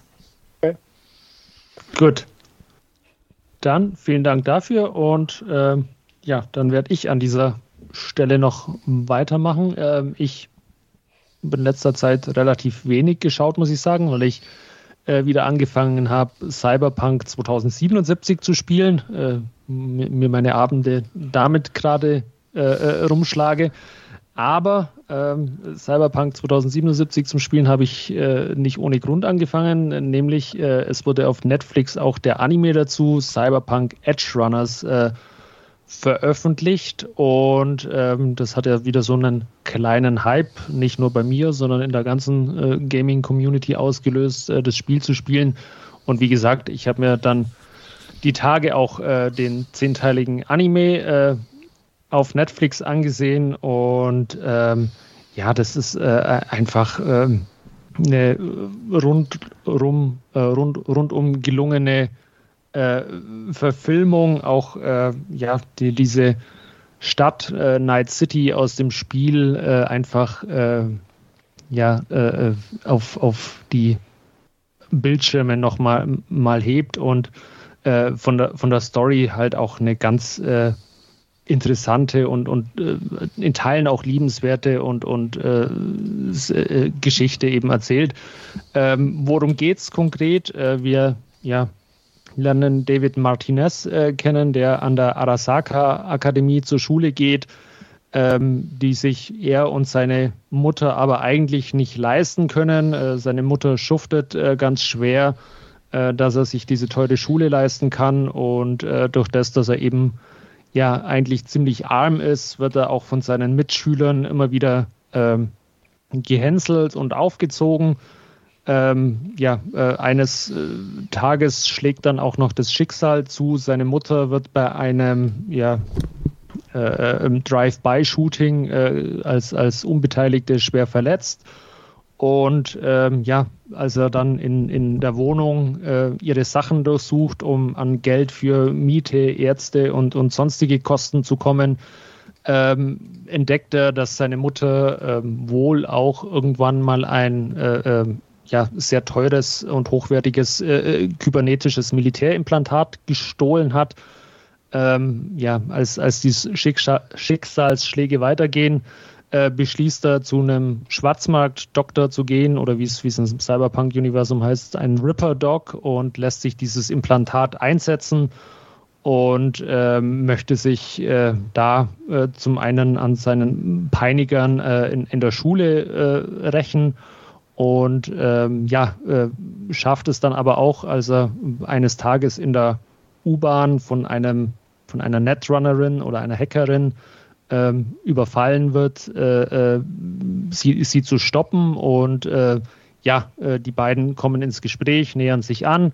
Ähm, die Netrunnerin Lucy nimmt äh, ihn mit zu seinem, zu ihrem Team, ähm, wo er dann auch ja, mit, mit aufgenommen wird. Ähm, man freundet sich an, man ja, äh, äh, verdingt sich von, von nun an oder, oder David verdingt sich von nun an auch als, als Cyberpunk beziehungsweise als, als Edge Runner und äh, nimmt an diesen kleinen oder größeren Raubzügen und Aufträgen äh, teil, die dieses Team ausführt. Und ähm, ja, äh, das Ganze wird dann natürlich auch noch eine etwas andere und, und schmerzvollere Wendung nehmen, weil nämlich auch äh, das, dieses Implantat, äh, das er sich einsetzen hat lassen, äh, ihm auch zu, äh, mit zusehendem Einsatz ihm auch seine Menschlichkeit und äh, äh, ja auch, auch seine Lebensenergie raubt. Ähm, ja, wie schon gesagt, ähm, toller ähm, Anime eben in diesem Cyberpunk-Universum. Ähm, die Stadt Night City ist, ist äh, wunderbar mit all ihren Abgründen eingefangen. Ähm, diese ja, äh, ähm, Konsumgesellschaft, wo alles irgendwie auf einem Abo-Modell basiert, angefangen von, von der Waschmaschine, äh, die, die, die ihm seine Schuluniform nicht mehr waschen kann, weil, weil sie nicht genug Geld hinterlegt haben, bis äh, äh zu, zu irgendwelchen äh, Automaten, die an jeder Straßenecke stehen. Ähm, ja, die, die äh, Action- und, und Kampfsequenzen, die sich entfalten im, im Laufe der Story. Also das ist einfach unglaublich toll anzuschauen. Das Ganze ist auch super musikalisch untermalt, ähm, mit einem ganz breiten äh, Spektrum an, an Songs und Musikstücken, ähm, die immer sehr, sehr gut passen. Und ähm, ja, äh, auch die einzelnen Charaktere aus der Gang wachsen einem an, ans Herz in dieser ja, für ein Anime doch relativ kurzen Laufzeit mit zehn Episoden, ah, ungefähr 25 Minuten. Und ähm, ja, ich habe mich äh, sehr gut unterhalten äh, bei dem Anime und ähm, wird dem wertungstechnisch auch durchaus gut wohlverdiente 8 von 10 Punkten geben. Und ähm, ein kleines Geständnis muss ich auch noch machen, äh, weil Andreas gerade gesagt hat, äh, muss man auf Englisch anschauen. Ich habe irgendwie angefangen am Freitagabend zu schauen. Auf, auf Japanisch wollte ich eigentlich schauen, mit, mit, also im O-Ton mit, mit Untertiteln. Und habe dann irgendwann äh, nach kurzer Zeit gemerkt, nee, das ist mir jetzt zu anstrengend, hat aber irgendwo ähm, schon im Vorfeld gelesen, dass diese die deutsche Synchronisation äh, ziemlich gut sein soll und habe dann auf Deutsch umgeschwenkt und muss gestehen, ich habe es nicht bereut in dem Fall. Ähm, habe ich auch schon seit Ewigkeiten nicht mehr gemacht, irgendwas auf Deutsch anzuschauen, aber ähm, Edge Runners äh, wirklich gut und, und liebenswert synchronisiert. Ähm, fand ich auch sehr passend und hat mich äh, demzufolge auch nicht weiter gestört. Ja, äh, für Stefan würde ich sagen, eher weniger geeignet. Äh, Andreas kann vielleicht durchaus mal einen Blick riskieren. Ja, ich hatte es mir schon vorgenommen, irgendwie, aber noch nicht geschafft. Ja. Ich bin auch noch ein bisschen zwiegespalten, weil es von der Optik her eigentlich nicht ganz so mein Style ist. Aber ja. es ist äh, äh, immer im, im, Vordergrund sieht man halt immer schön, wie alles äh, gezeichnet ist und im Hintergrund sieht man dann so teilweise ein bisschen auch äh, ähm, computergenerierte Grafiken. Also es ist so ein ganz, ganz eigener äh, wilder Stil, viel natürlich auch mit diesen, diesen Cyan und, und pinkfarbenen Tönen, wie man es aus, aus dem Game-Marketing oder aus dem Spiel selber ja irgendwie schon, schon kennt und dann äh, viel, viel, Gelb auch und ähm, ja, viel, viel sehr, sehr starke Kontraste und so. Also ähm, ja, ist, glaub, ist in der Tat äh, nicht, nicht jedermanns Sache auch. Ja, ich denke, dann wird das, glaube ich, nicht so ganz meins sein, obwohl ich ein bisschen Interesse habe, äh, ja. aber es gibt so viel anderes. Ja. Äh, man muss das Spiel auch nicht kennen, ähm, um ähm, im Anime gut, gut mitzukommen. Es ist eh äh, äh eine Prequel-Story, es spielt irgendwie kurze Zeit oder ungefähr ein Jahr vor den Geschehnissen im Spiel, aber wenn man natürlich das äh, äh, Spiel kennt, dann äh, ist die, die Sprache oder der Jargon, der verwendet wird, ist einem halt so ein bisschen bekannt und auch viele Elemente, ähm, wie jetzt äh, eingehende Anrufe und, und äh, so Sachen, äh, das sind alles irgendwie mit, mit denselben Screens eingefangen und dieselben Geräusche, wie sie auch im, im Spiel zu finden sind. Also er schafft da durchaus eine sehr, sehr gute Verknüpfung zwischen, zwischen Spiel und Anime. Aber wie gesagt, man muss das Spiel an sich äh, nie, nicht kennen, um, um den Anime zu schauen. Ja, irgendwann werde ich das Spiel vielleicht dann doch auch mal. Ich habe zwar schon mal angefangen auf der ja. Xbox, aber ja. habe dann auch nicht weiter gespielt. Inzwischen gibt es, glaube ich, ein paar Updates, die es ein bisschen angenehmer machen. Ja, ähm, Und, also ähm, ich, ich ja. kenne es nur vom PC und da gab es jetzt eben auch dieses äh, äh, zum Veröffentlichung des Animes gab es jetzt auch das sogenannte Edge Runners Update, äh, ein riesiger Patch, wo man auch erstmal 40 Gigabyte runterladen musste, quasi das komplette Spiel nochmal ausgetauscht.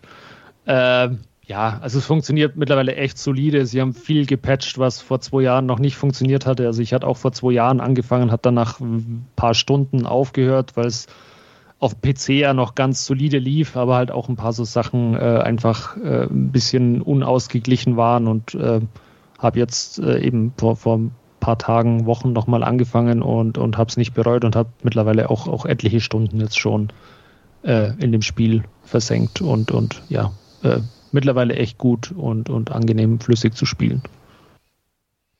Ja, ich habe ja ein paar Spiele jetzt mir vorgenommen, ähm, nichts Neues zu kaufen, sondern Altes durchzuspielen. Ja. Ähm, hat jetzt Borderlands 3, davor hatte ich Ghost Recon, Wildlands und Breakpoint durchgespielt. Oh, okay. Die, ähm, die habe ich auch beide gezockt. Ja, und ähm, so, jetzt bin ich fast mit Borderlands ganz durch. Ein paar Sachen mache ich noch. Und dann ist vielleicht Cyberpunk dran. Oh. Gut, dann soll es das von mir gewesen sein. Dann kommen wir zu unserem Hauptreview und ähm, wie, wie, vorhin schon mal kurz erwähnt, Athena ist es nicht geworden, sondern wir haben uns Lou für diese Ausgabe ausgesucht, ebenfalls auf Netflix und Stefan wird uns eine kurze Inhaltsangabe dazu geben. Jo, das mache ich. Ähm, Lou, wie der Titel ja schon heißt, ist eine ältere Dame, Lou Adele, gespielt von Alison Jenny. Ähm, die wohnt für sich allein und bereitet sich am Anfang des Films gerade auf äh, ein bestimmtes äh, endgültiges Ereignis vor, möchte ich mal sagen. Ähm, in ihrer Nachbarschaft wohnt Hannah Dawson, gespielt von Johnny Smollett, eine alleinerziehende Mutter äh, einer kleinen Tochter namens Vi. Die ist die, äh, beziehungsweise dort, wo sie wohnt, äh, wohnt sie zur Miete. Lou ist ihre Vermieterin. Ähm, es herrscht gerade so ein bisschen ja, ähm, eine Schlechtwetterlage, sagen wir es mal so. Es nähert sich ein Sturm. Und ähm, der Ende des Monats ist scheinbar, denn die Miete ist mal wieder fällig. Ähm, Lou erlegt am Anfang ein Tier, weil sie auch einen Hund hat, um daraus Fleisch zu machen und ihn zu versorgen und ähnliches. Auf jeden Fall naht ein Sturm und ähm, alle schließen sich so in ihre Häuser ein. Ähm, in der betreffenden Nacht passiert ist, dass es einen Stromausfall gibt im Hause von Hannah. Und als sie dann wieder zurückkehrt, ist plötzlich wie verschwunden. Ähm, sogleich wird relativ klar, dass äh, es Führung sein muss, äh, und zwar von ihrem Vater, Philip, gespielt von Logan Marshall Green. Der ist eigentlich tot geglaubt, war ein Soldat oder ist wahrscheinlich noch irgendwo immer Soldat äh, oder ähnliches. Ähm, wurde eigentlich angeblich bei einer Explosion getötet, ähm, ist aber am Leben und hat jetzt entsprechend wie entführt und in den Wald verschleppt. Äh, in ihrer Verzweiflung läuft äh, Hannah rüber zu Lou, möchte von dort aus telefonieren. Natürlich wegen des Sturms äh, sind die Leitungen, die Festnetzleitungen schon gekappt. Äh, Handyempfang gibt es da irgendwie auch nicht. Und ähm, als Lou das erfährt, dass das Kind entführt wurde von ihrem Vater, ähm, zögert sie nicht und sagt, Mensch, da müssen wir hinterher. Sie geht sogar so weit zu sagen, hier, Hannah soll lieber sich darauf konzentrieren, die Polizei zu suchen. Was nämlich auch passiert ist, ist, dass äh, ein äh, befreundeter, ich sagen Nachbar, weil er nicht in, in dem anwohnt, aber ein befreundeter junger Mann tot aufgefunden wurde in der Nähe. Und äh, auch das deutet darauf hin, dass äh, Philipp hinter dem Ganzen steckt, denn der scheinbar auch eifersüchtig etc. Lange Rede, kurzer Sinn. Lou sagt, Mensch, wir nehmen die Fährte auf. Sie ist da geübt drin mit ihrem Hund. Ähm, Hannah sagt, äh, ja, es ist meine Tochter, ich komme auf jeden Fall mit. Und dann geht es auf in den Wald, beziehungsweise quer durch das äh, umliegende Gebiet Richtung Küste. Und ähm, ja, auf diesem Weg, sage ich mal, erfahren wir, was genau es hinter sich oder auf sich hat mit dieser Entführung, was die ganze Zusammenhänge sind und ähm, ja, auch wie ähm, Lou und Hannah, die eigentlich so ein bisschen nicht miteinander zurechtkommen, sich so ein bisschen natürlich zusammenraufen müssen angesichts der Situation. Und äh, wir stellen auch relativ schnell fest, dass Lou einfach nicht so die harmlose alte Dame von nebenan ist, äh, die ein bisschen krampelig ist, äh, aber dass sie doch bestimmte nicht nur Fährtenleserkenntnisse aufweist, sondern auch im Umgang mit äh, Waffen oder auch selbst in Hand-to-Hand-Combat bewandert ist. Sprich, da ist noch wesentlich mehr scheinbar in ihrer Vergangenheit gewesen, was so keiner wusste. Und äh, diese Kenntnisse und Fähigkeiten sind äh, relativ hilfreich, wenn es darum geht, ähm, ja, kleine Wie aus dem Fängen ihres Vaters zurückzuholen. So viel zur Inhaltsangabe. Gut, äh, vielen Dank dafür. Handyempfang gibt es übrigens deswegen nicht, weil der in der, den 80ern spielt, zumindest in der Zeit der Reagan-Präsidentschaft. Ich bin mir ziemlich sicher, das müssen ja, die, die ja. 80er sein. Äh, da gab es sowas noch nicht. Aber nichtsdestotrotz, äh, Andreas, wie, ja. wie, wie empfandest du Lou? Wie hast du den Film aufgenommen? Ähm, ich fand auf jeden Fall den Anfang eigentlich relativ gut. Ähm, von, von der Darstellung von Alison Cheney als Lou äh, war ich dann doch überrascht. Ich kannte die jetzt ja eher so aus, äh, ich sage jetzt mal, den leichteren Sachen. Mhm. Ähm, und ähm, habe dann auch ähm, nachgeschaut, weil ich dann doch wissen wollte, wie alt die Dame denn tatsächlich ist. Ähm, die ist ja dann doch schon 60. Ähm, und von daher fand ich das, wie sie das gemacht hat, schon äh, aller Ehren wert. Ähm, auch mit so mit der mit der Exposition, ähm, auch äh, wie heißt sie, die äh, Journey oder wie das auch immer ausgesprochen wird, äh, Smollett als Hannah war absolut in Ordnung. Der erste Kritikpunkt meinerseits tauchte dann auch schon leider sehr bald auf Logan Marshall Green. der einfach, ich mag den nicht, also ich kann mir nicht helfen. Also ähm, klar wird ihm immer eine Ähnlichkeit zu, äh, na, wie heißt er, Hardy äh, nachgesagt. Ja. Bitte? Äh, das sehe ich jedes Mal, wenn ich ihn irgendwo entdecke, denke ich auch, der sieht aus wie Tom Hardy. Ja, für, für, äh, für Arme so ein bisschen irgendwie. Und äh, natürlich ist, tut man ihm da auch Unrecht, klar, kann er nichts dafür, aber ich finde, er ist halt auch nicht wirklich ein guter Schauspieler, also ganz ehrlich. Und ähm, vielleicht habe ich mir äh, da irgendwo äh, auch ungerecht ihm gegenüber aber ähm, egal, ob es jetzt, was weiß ich, äh, wo ich, wo habe ich ihn gesehen, in Upgrade oder das sind alles okay Filme oder Prometheus hat er ja auch mitgespielt. Also, was weiß ich, keine Ahnung, egal wo er auftaucht, aber irgendwie, ich, ich mag ihn halt nicht so wirklich, so, ich, ich kann mal nicht mal sagen, wo, woran es liegt, ne, aber, und das war dann so, so der erste Punkt, wo ich dachte, äh, den hätte ich jetzt nicht unbedingt gebraucht. Zum Glück ist er ja jetzt nicht so permanent im Bild, aber ja, ansonsten, ja, wie soll ich sagen, es ist halt so ein, ich eigentlich so ein typischer Film, der nichts Neues bringt. Äh, er bringt solide rüber, aber erfindet halt das Genre auch nicht wirklich, wirklich neu. Äh, hat für mich ein bisschen zu wenig Action, es ist mir ein bisschen zu viel Rennerei durch die Wildnis gewesen und ähm, ja, auch relativ schnell absehbar, zumindest für mich, wie die persönlichen Konstellationen sind. Weiß nicht, wie es euch so ging.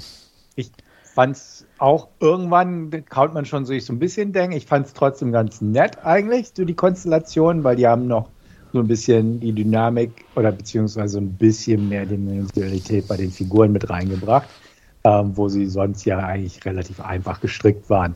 Für mich ist der Film, und äh, weil wir schon bei Querreferenzen sind, äh, in, in unserem letzten Podcast haben wir einen Liam Neeson-Film besprochen und für mich ist das eigentlich so ein klassischer Liam Neeson-Film, ja.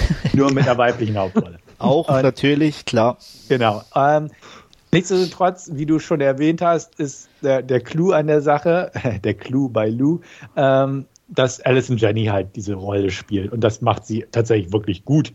Auch ähm, sie ist über 60, glaube ich, sogar schon inzwischen. Ähm, ich hatte nämlich auch irgendwie nachgegoogelt. Und das macht sie auch irgendwie gut. Also sie, es wird ja auch eingebracht, ihr Alter, auch mit ihrer Arthrose und so. Ja. Und äh, äh, ja, es, es, ist irgendwie schon ganz lustig, wenn man jemanden wie Je Alison Jenny sieht, die jemanden wie Daniel Bernhardt im Zweikampf einfach besiegt in der Waldhütte. Und äh, wo er auch denkt, ja. Ja, aber das muss ich sagen, halt, das war ist zwar ja eine der wenigen Action-Szenen, aber die war absolut ja. solide und gut gemacht.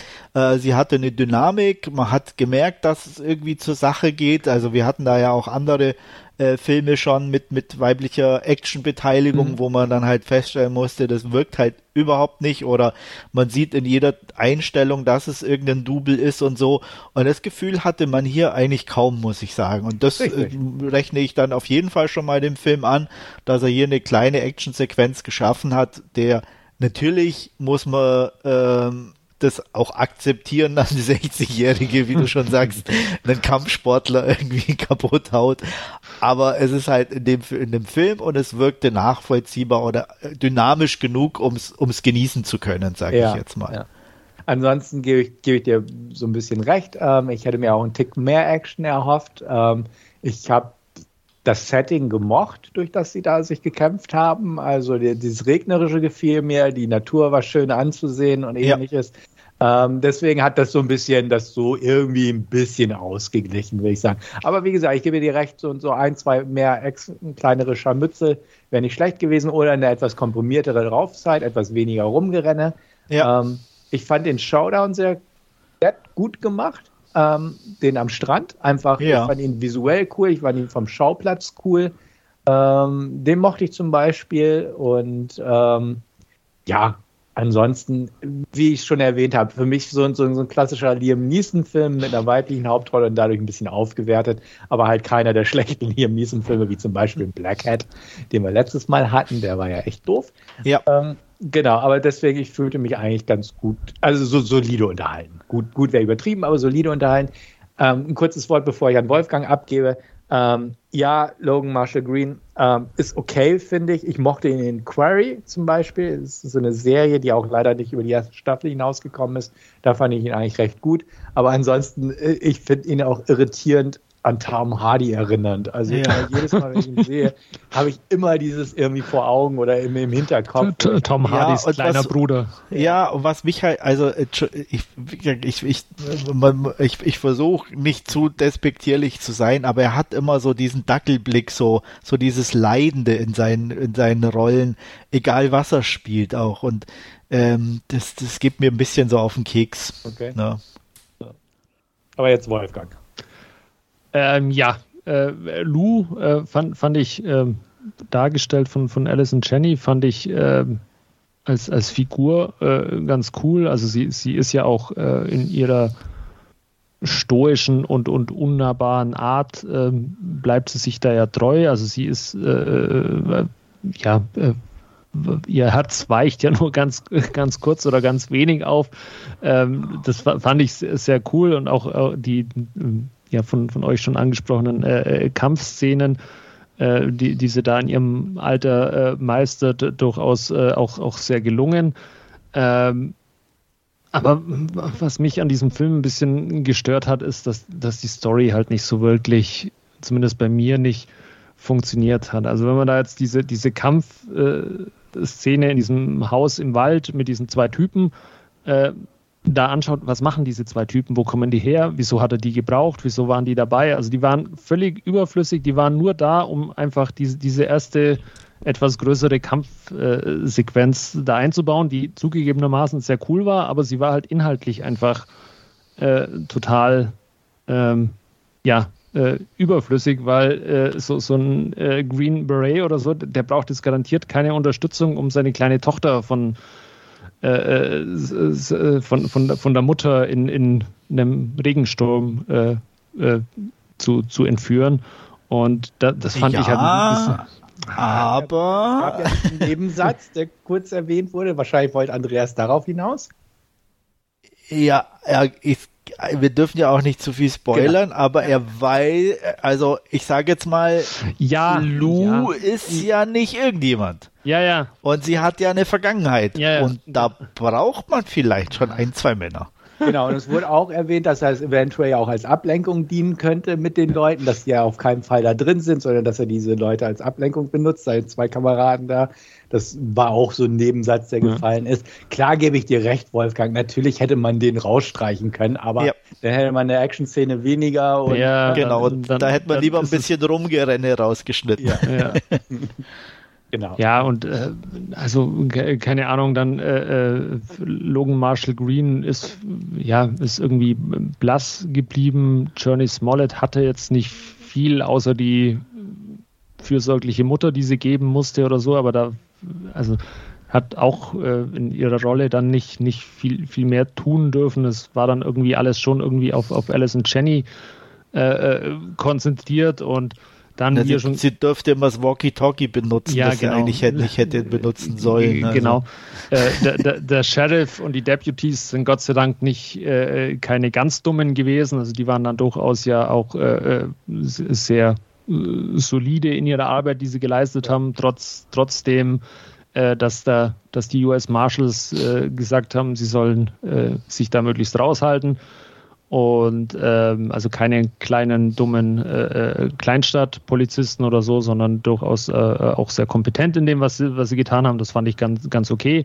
Ähm, und dann war er halt irgendwie mit 150, äh, nicht 150 Minuten, sondern eine Stunde und 50 Minuten war er halt auch irgendwie einfach zu lang für so einen Film irgendwie. Das ist ein klassischer 90 Minuten. Ja, genau. Und dann ja, war es halt also einfach viel, viel durch dieses Naturgerenne.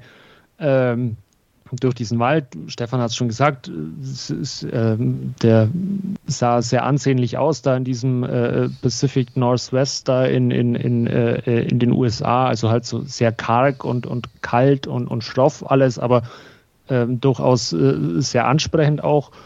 Und ähm, Location eben ja ganz, ganz gut, aber eben zu lang und ausgedehnt und dann hat er sich halt auch so, so technische Sperenzchen geleistet. Ich weiß nicht, ob es euch mal aufgefallen ist. Also der, der Film ist in 239 zu 1 begonnen und irgendwann, wie sie dann, sobald sie in diese Verfolgungsjagd eingestiegen sind, ist quasi das Bild aufgezoomt auf 2, 0 zu 1 oder was auch immer.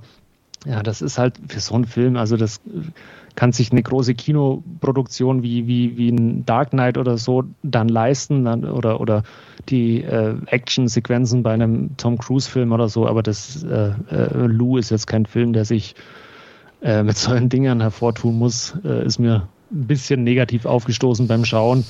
Ist mir tatsächlich gar nicht aufgefallen, muss ich Mir sagen. auch nicht. Also, also, und ich, ich glaube auch, mich hätte es auch nicht gestört, wenn es ja. mir aufgefallen wäre. Also, ja. ja, ist halt eine kleine Spielerei. Also. Ja. Aber äh, also ja, wie gesagt, man soll sich halt irgendwie auf ein Bildformat festlegen und da das dann halt durchziehen oder so. Und äh, die, die Anfangssequenz, wenn die größer aufgezogen gewesen wäre, hätte es jetzt auch nicht geschadet. Also die hätte jetzt nicht im Ultra-Breitbild-Kinoformat sein müssen. Äh, die hätte durchaus dann auch ein bisschen das aufgezogene Bild haben können. Aber ja, wie gesagt, ist mir halt beim Schauen nur, nur so aufgefallen. Ähm, ja, ich, ich kann gar nicht so, so viel dazu sagen. Er ist halt irgendwie, ja, er ist dahin geplätschert, er war, war ganz okay oder so, aber äh, wie Stefan schon gesagt hat, es ist halt so, so ein klassischer ähm, ja, Liam Neeson-Film, äh, der halt äh, ja, mehr oder weniger da sein ganz eigenes Genre mittlerweile ja fast schon, schon ist und da halt irgendwie äh, mit, mit um, umgedrehten äh, Geschlechterbesetzungen irgendwie äh, das Ganze aufgesetzt und äh, das so ein bisschen als, als dieses ja, Alleinstellungsmerkmal ist es ja nicht, aber halt so ein bisschen das, das Hervorstechende quasi an dem Film ist. Vielleicht sehe ich den Film auch ein bisschen positiver, als, als man es vielleicht könnte. Ähm, vielleicht einfach als Mutmaß und vielleicht, weil es einfach nicht so viel Action gab auch weil es vielleicht mhm. das einfach nur noch unrealistischer gemacht hätte, wenn sie ja. irgendwie von einer Action-Szene zur nächsten gehaxt, äh, ne, gehechtet wäre. Das macht Liam immer. genau, das macht Liam immer. Und so, so fand ich es eigentlich, also wie gesagt, mich, mich hat es gar nicht gestört. Klar gebe ich euch recht, man hätte da irgendwie was raustrimmen können bei den Waldszenen also, und Pausenszenen und so, absolut. Aber auch so, ne, diese, diese Brückenszene über dem Fluss, wo sie da runterfällt und so, also das fand ich ja auch als, als Action ganz okay und dass sie irgendwie nicht, nicht zehn Gegner niedergemacht hat in dem ganzen Film, sondern nur zwei plus X, ähm, fand, ich, fand ich irgendwie auch okay, weil es einfach nicht so, wie Andreas gerade auch sagt, es ist nicht so in dem Fall wie Liam Neeson, der sich dann mm. da mhm. irgendwie durchprügelt mit seinen 60 Jahren, dem man es auch vielleicht mehr abnehmen könnte, weil er schon eine dominante Statur hat, sondern hier war es einfach ne, ein paar punktuelle Sachen drin ähm, mehr so dieses Bonding, auch wenn es nur so oberflächlich war zwischen ne, Hannah und Lou und sowas. Und ähm, ja, dann halt so einfach die, die punktuellen Action-Momente, wo am Ende halt auch der Hubschrauber ins Spiel kommt und solche Sachen. Und ähm, deswegen möchte ich gar nicht sagen, dass ich, wie gesagt, ja, einerseits hätte vielleicht auch mehr Action gemocht, aber so wirklich störend fand ich es jetzt in dem Sinne nicht. Dass nicht so viel drin war.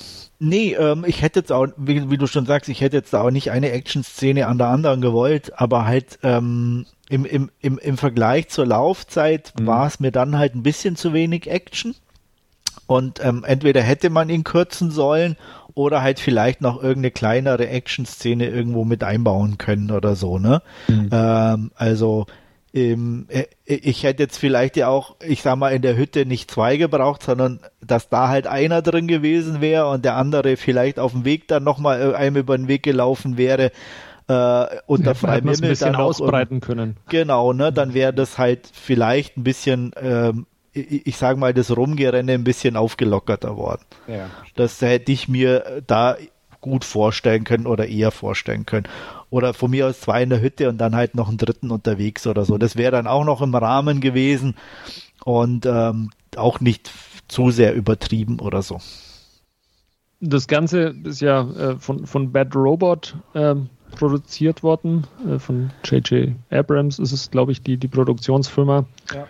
Und die, die, haben ja auch vor etlichen Jahren die Fernsehserie Alias äh, produziert und, und gedreht mit ähm, Jennifer Garner in der Hauptrolle und da gibt es mit, äh, da spielt auch Lena Olin, spielt da auch äh, ihre Mutter, äh, auch so eine altgediente Agentin. Ich fühle mich da immer irgendwie so ein bisschen dran erinnert. Ähm, okay. Äh, vermutlich getriggert durch dieses Bad Robot Logo am Anfang mit diesem äh, roten Roboter, der da hoch, hochpoppt.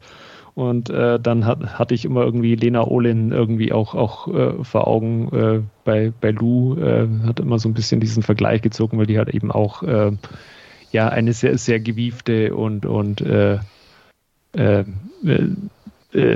fähige Agentin war und, und okay. hat das immer ein bisschen als imaginäres Bild neben, neben Dotten ja, man kann ja noch anführen, dass das auf jeden Fall auch eine deutsche Regisseurin war, die den Film gemacht hat. Die Anna.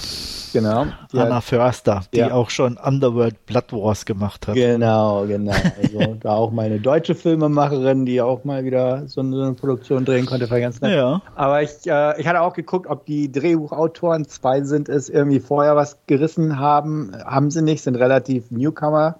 Ähm, und das merkte man halt auch so ein bisschen. Also es war halt schon sehr oberflächlich gestrickt alles. Und das, das war so ein bisschen auch mein Punkt, wo ich sagte, ja, da, da hätte man ein bisschen ein paar Sachen äh, etwas vertiefen können oder nicht ganz so offensichtlich machen können oder ein bisschen origineller. Ähm, aber wie gesagt, also ich habe mich, möchte ich nochmal betonen, durchaus unterhalten gefühlt und, und trotz der Laufzeit auch nie gelangweilt. Ganz unterhaltsam fand ich immer die äh, gewählten Musikstücke, so irgendwann mal Bon Jovi zu hören bon Jovi, oder genau, Af ja. Afrika von Toto war dann auch mal drin und, und oder so Sachen. Äh, ja. Genau, und ich habe tatsächlich, fand ich ganz lustig, wo du es erwähnt hast, tatsächlich so im Nachhinein irgendwie nicht mehr auf dem Schirm gehabt, dass er natürlich bei, während der Reagan-Ära gespielt hat. Klar, die, die Rede lief im Fernsehen und so weiter. Mm. Aber so bei der Inhaltsangabe ist es mir selbst so, ja, warum gibt es da eigentlich keine Handysignale so ungefähr? Hatte ich also so gesehen. Ja, es wird auch nicht, es wird ja auch nicht wirklich thematisiert, in welcher Zeit das spielt, ne? Nur durch halt so eben ja, es wie, ist halt, wie die Reagan-Rede so oder so ja, Geschichten halt, und die äh, Musik halt ein bisschen so die geht in die Richtung. Ja. Aber äh, es ist natürlich schon dann, wenn man es äh, äh, vor der Auflösung dann ja auch sieht, wo, wo, wo sie ja dann auch, auch äh, also Lou dann ja auch, auch sagt äh, oder, oder quasi das sagt, wie das alles zustande kam in der zeitlichen Einordnung äh, mhm. dann natürlich äh, äh wichtig. Ja, wo sie war und so, ne? Genau, genau. und dann. Ja. Äh, Logisch, aber mhm. man, aber der Film an sich spielt ja in so einem in, in, in der Gegend, wo du ja. halt ich sage jetzt mal von der Umgebung her keine zeitliche Zuordnung ja. treffen Eben, kann. Also mal abgesehen von, von den fehlenden Handys hätte er jetzt auch äh, 2022 spielen ja, können. Genau. Und, äh, ne? und ja. da hättest du halt gesagt, okay, mitten im, im Wald in der Pampa funktioniert halt und, kein Handy. Genau. Ähm, da, dass die, die Amis dann ihre alten Pickups und alten äh, äh, Kombis fahren oder so, das wäre mir jetzt gar nicht aufgefallen, dass es ein 2022er Film ist oder so. Für den Fahrzeugen hätte es jetzt äh, gar nicht so unpassend gewirkt. Äh, auch der Hubschrauber, der ist ja äh, immer noch in den USA im Einsatz, glaube ich. Der alte Huey oder welcher da ist. Ja, aus, ähm, aus den genau, Vietnamkriegen. Also, richtig. Also da, deswegen, so, so, jetzt wo du es gesagt hast, so mit dem Handy, dachte ich auch, ja, stimmt, ja, natürlich, klar. Das erklärt natürlich auch den Walkman und, und solche Sachen. Mhm. Obwohl das ja auch so ein netter Retro-Gag hätte sein können, aber ja. nee, ist schon wichtig. Klar. Ja, klar, weil er den ja auch so ihr, ne, so, komm, nimm den, äh, da bist du beschäftigt. Ja. Ähm, und genau. sie den ja auch so ein bisschen anguckt, als, ne, klar, als wäre das irgendwas Merkwürdiges so im ersten Moment, aber ähm, das, aber ja, passte trotzdem. Ja, irgendwie passt also auf jeden Fall, klar. Mhm. Wenn man es dann weiß und, und ähm, realisiert hat, dann ist es schon alles ganz stimmig gewesen. Ja. Und hier Matt Craven, der ja den, den Sheriff gespielt hat, der ja auch schon lange nicht mehr gesehen. In den 90ern hat er ja diverse Filme gemacht, einfach so ein Gesicht, was einem irgendwie mal immer wieder begegnet ist, Crimson ja. Tide und so. Und den habe ich schon ewig nicht mehr gesehen und dachte auch, okay, gut, den gibt es auch noch. Ne? So ungefähr. Ja hat man das ja auch. Und ich wusste auch nicht, dass Daniel Bernhardt mitspielt. Als B-Movie-Fan sehe ich ihn ja auch schon häufiger. Der hat, glaube ich, auch die Action in Lou gemacht. Ah, okay, okay. Meine ich irgendwie es gelesen möglich, zu haben. Genau, der macht das, glaube ich, auch. Aber ja. der hat ja auch so, auch in größeren Produktionen öfters mal so eine kleine Rolle. Und äh, ich wusste auch überhaupt nicht, dass er mitspielt. Und man dachte, ja, das ist er doch. Ja. ja. Deswegen, genau, also soweit ich, also wie gesagt, ich bin mir nicht hundertprozentig sicher, aber ich glaube, ich hätte da was gelesen. Okay. Ja, viel mehr habe ich da gar nicht zu ja. sagen zum Film. Also es ist jetzt kein tiefschürfender Film, den man groß analysieren müsste. Nee, definitiv nicht. Von daher denke ich, könnten wir auch zu der Wertung kommen. Ja, wie, wie schaut es da aus bei euch? Also ich gebe ihm, ja, was gebe ich ihm? eine, gut, eine gute 5 von 10 oder zweieinhalb von 5. Okay. Ich bin tatsächlich bei einer 6 von 10 gelandet, weil, wie gesagt, irgendwie habe ich mich vernünftig unterhalten. Und ich bin bei Andreas bei einer 5 von 10 und äh, kleine Anmerkung noch, äh, um auch den letzten Querverweis für diese Ausgabe noch anzubringen. Ich hatte in Ausgabe 204, hatte ich bei meinem Last Scene auch mal äh, Nobody vorgestellt. Ähm, da auch ein etwas in die Jahre gekommener Schauspieler, Bob Odenkirk, der mittlerweile auch 60 ist, der sich auch noch mal im, im Action-Genre versucht und den fand ich äh, deutlich besser als, also deutlich ist übertrieben, den hatte ich glaube ich mit sieben von zehn bewertet, ähm, aber den fand ich dann schon nochmal besser und unterhaltsamer als Lou auch. Ja, es gibt ja, ja. Dieses, dieses, ganze Pseudo-Genre, wo alte Knacker yeah. Actionrollen gespielt haben. Sei es Kevin Costner, John Travolta, die haben ja alle quasi ihr Taken mm. noch irgendwann gemacht. Ähm, deswegen ist es halt einfach jetzt mal so ein bisschen umgekehrt. Jetzt hat man ja. auch eine ältere Dame genommen, sozusagen. Und äh, ja, aber da haben sie eine gute Wahl getroffen mit der. Auf jeden Fall. Also der Film fällt steht und fällt mit Alison Cheney. Also ja. das hätte auch bö noch böser enden können, sage ich jetzt mal. Hm. Nee, aber ähm, sie, sie ist da echt solide in der Rolle. Ja. Also das und sie, wie gesagt, auch durch dieses, wie du schon sagst, unnahbare und trockene und das bringt sie echt gut rüber und ist ja. dadurch auch äh, eigentlich so der unterhaltsamste Part in mhm. dem ganzen Film. Und ich fand halt dadurch, jetzt unabhängig von Logan Marshall Green, aber auch der Rest, die fallen da halt einfach ein bisschen ab, auch Johnny Smollett, ähm, die können da halt irgendwie nicht so wirklich gegen anhalten oder mithalten. Ja. ja. Gut. Aber ah. ja, solide, kann man, glaube ich, zusammenfassen. Ja. Dann soll es das von uns für diese Ausgabe gewesen sein. Ähm, wenn von euch keiner mehr was zum nope. Nachtragen hat, dann wollen wir es an dieser Stelle beschließen. Vielen Dank wieder fürs Zuhören, hat uns gefreut und bis zum nächsten Mal. Ciao. Bis zum nächsten Mal. Tschüss. Bis dann und auf Wiederhören.